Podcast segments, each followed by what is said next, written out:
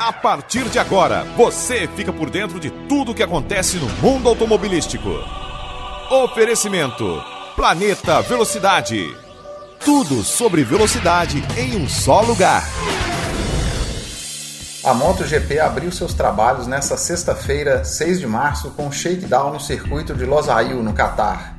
As motocicletas entraram na pista para testar o alinhamento, encaixe de peças e vedação dos reservatórios de fluidos. Nesse primeiro dia, o destaque foi Stefan Bredel, da Honda Oficial, que marcou o melhor tempo entre os pilotos. Destaque também para a lenda da MotoGP, Dani Pedrosa, que deu 11 voltas com a KTM de fábrica, terminando na 11ª posição, testando uma nova cauda do modelo.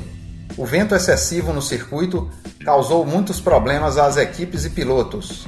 Fique ligadinho no Planeta Velocidade. Tudo sobre velocidade em um só lugar. Você ouviu o boletim esportivo do Planeta Velocidade. Aqui você fica por dentro de tudo que acontece no mundo automobilístico. Tudo sobre velocidade em um só lugar.